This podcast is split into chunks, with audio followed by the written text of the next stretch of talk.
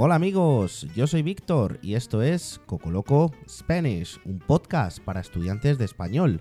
¡Empezamos!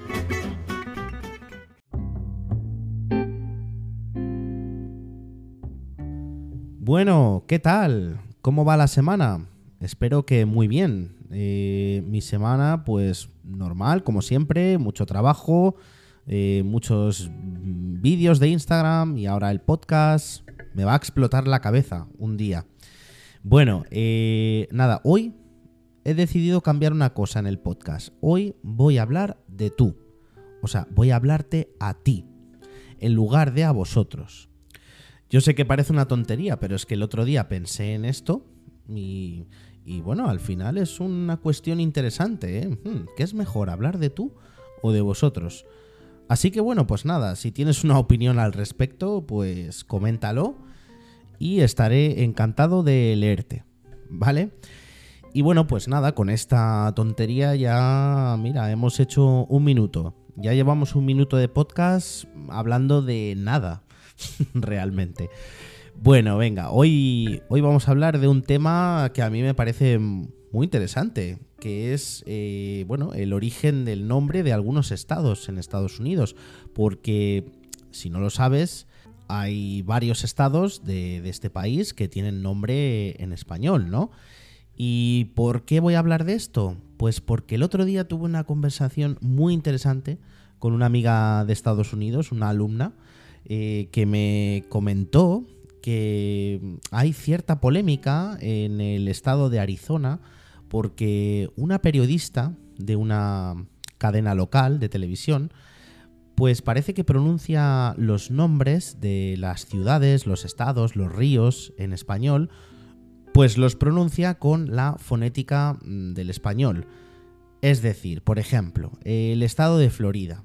¿no? Eh, claro, nosotros en español decimos Florida, porque Florida es una palabra española, pero los angloparlantes dirían Florida.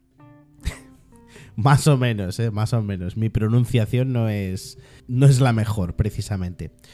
Bueno, el caso es que yo he estado buscando esta noticia, he intentado informarme un poquito más sobre el tema y me he encontrado algo muy misterioso y es que esta noticia aparece en varios medios, pero publicada en diferentes fechas. Entonces, por ejemplo, la primera referencia que tengo eh, a esta noticia es de la BBC en el año 2015. Pero es que también he encontrado la misma noticia publicada en un medio en el año 2019 y también hace cuatro días en Telemundo. Entonces, no sé si es la misma noticia que la han copiado y pegado constantemente durante varios años porque, no sé, porque tal vez no había noticias suficientes y no sabían qué escribir, o tal vez esta pobre periodista pues todos los años tiene la misma polémica, tiene el mismo problema y siempre aparece en los medios, o o no sé, o es una leyenda urbana. Empiezo a pensar que es fake, que es mentira, ¿no? Y que, bueno, que es como una especie de leyenda urbana. El próximo año veremos otra vez la misma noticia en otro medio. Y no sé, y tal vez esta periodista ni siquiera exista, ¿no? Pero bueno, en cualquier caso, el debate está ahí. Yo tengo mi opinión al respecto. Eh, bueno, claro, aquí hay dos lados, ¿no? Eh, por un lado tenemos eh, los que piensan que, bueno, ella está dando las noticias al público de Estados Unidos, público angloparlante, por tanto debería pronunciar las palabras, aunque sean españolas, debería pronunciarlas pues con acento inglés, ¿no? Y luego están los que piensan que, que, no, que como son palabras españolas, pues que ella tiene todo el derecho a pronunciarlas tal como se pronunciarían en español, ¿no? En fin, pues esa es la polémica. Por cierto, esta periodista se llama Vanessa Ruiz y te animo a buscar más información a ver si tú puedes resolver el misterio, el misterio de por qué aparece esta noticia en fechas diferentes, ¿vale? Y ahora sí, vamos a empezar.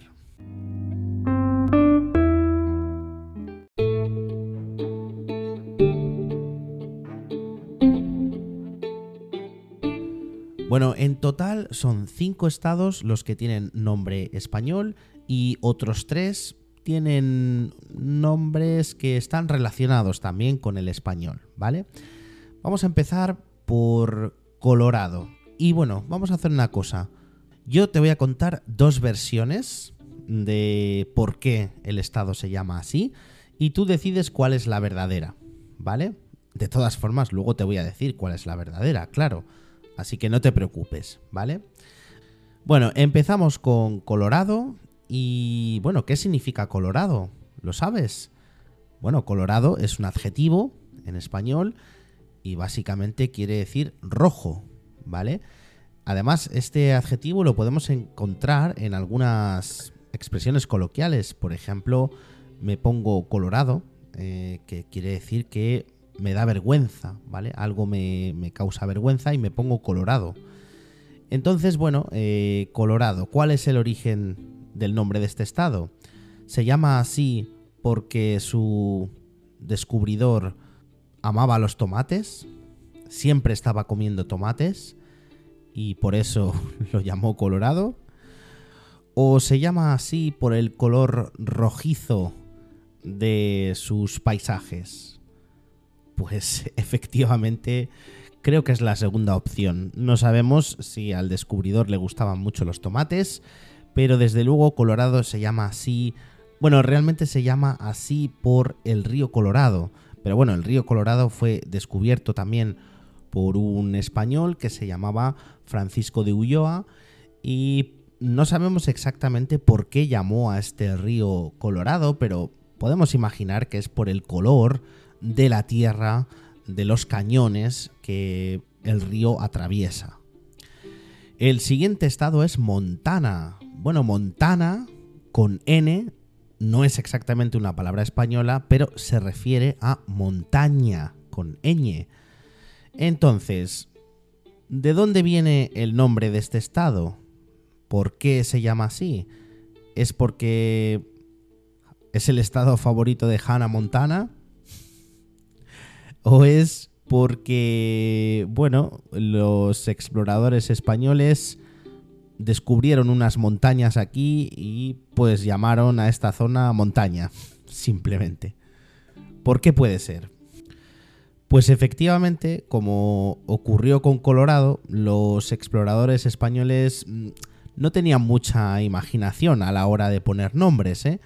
Así que bueno, pues simplemente mm, vieron unas montañas, las montañas que están al oeste del estado, y bueno, pues realmente llamaban a esta zona montaña norte, o las montañas del norte, si no recuerdo mal. Y pues finalmente se decidió que este estado se llamara Montana en honor al nombre que le habían puesto originalmente los exploradores españoles que por cierto, eh, la verdad resulta bastante irónico porque el estado es bastante plano. ¿eh? Las montañas que dieron nombre al estado realmente están en el oeste, pero ocupan una pequeña parte del estado realmente. Así que es curioso, ¿eh?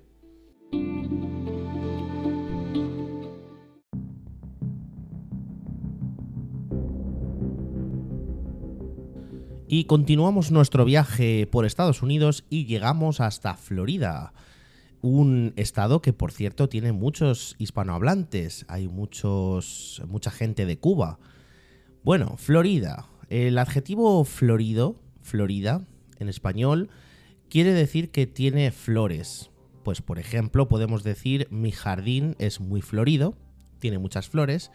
Y además también se usa para decir que un texto, oral o escrito, tiene muchas figuras retóricas. Por ejemplo, la forma de hablar de ese político es muy florida. Bueno, pues ¿por qué crees que Florida se llama así? ¿Es porque hay mucha vegetación? ¿Es un estado con una densa vegetación? ¿O es porque los exploradores que llegaron aquí llegaron el día de la Pascua a Florida? Pues es por eso, porque llegaron el día de la Pascua a Florida, que no es otra cosa que el día de Pascua. El español Ponce de León llegó a estas tierras el 27 de marzo de 1513, que casualmente pues era el día de Pascua. Y aunque hoy en día no decimos el día de la Pascua Florida, lo cierto es que antiguamente pues sí se le llamaba así.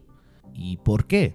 Pues porque normalmente el día de Pascua cae en primavera, que es cuando las flores empiezan a aparecer. Y el siguiente estado de la lista es Nevada. Nevada, el estado donde se encuentra la ciudad de Las Vegas, que también tiene nombre español. Bueno, Nevada.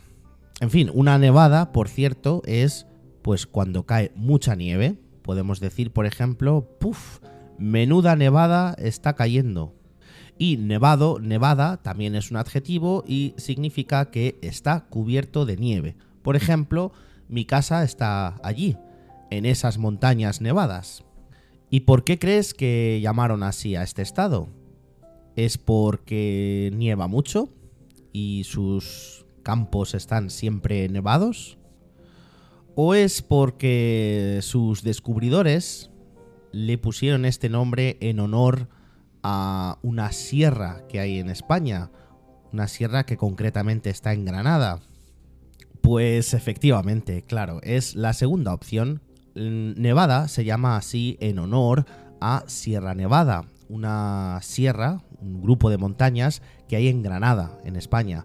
Eh, si conoces esta ciudad, si conoces Granada, pues seguro que has visto esta sierra, porque se ve muy bien desde la ciudad.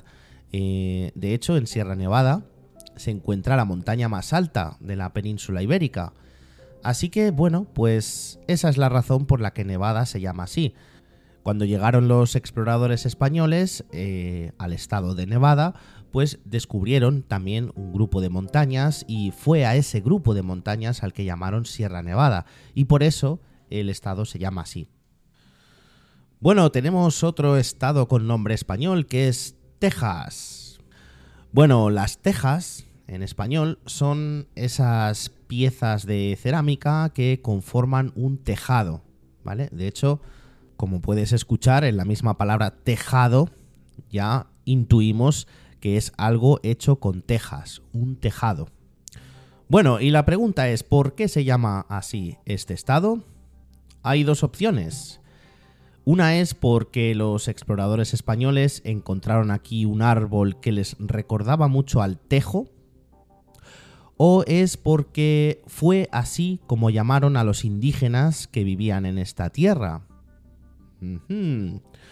Pues realmente en este caso las dos opciones podrían ser correctas, ya que el nombre del estado es un poco un misterio, no se sabe muy bien cuál de las dos historias es la verdadera. La primera teoría, la de que el nombre proviene del tejo, que es un árbol muy común en Europa, parece que cada vez cobra más fuerza. ¿Por qué? Bueno, porque si analizamos la toponimia de, esa región, pues encontraremos que hay muchos ríos que fueron bautizados con nombres de árboles.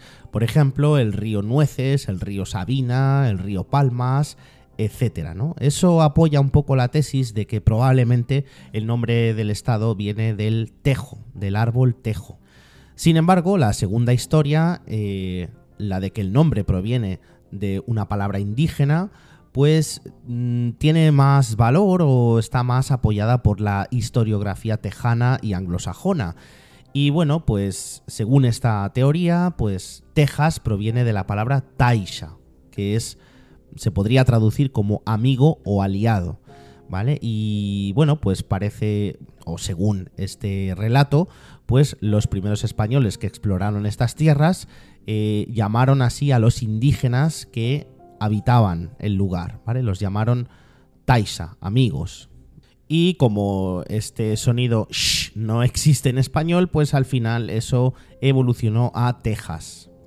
¿Y cuál es la versión verdadera? Pues, pues no lo sabemos, no lo sabemos, así que tú puedes creerte la que te dé la gana.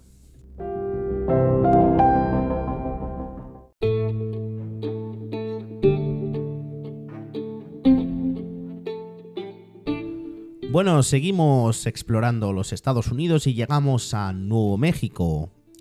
Bueno, Nuevo México viene obviamente de México y México en sí no es una palabra española.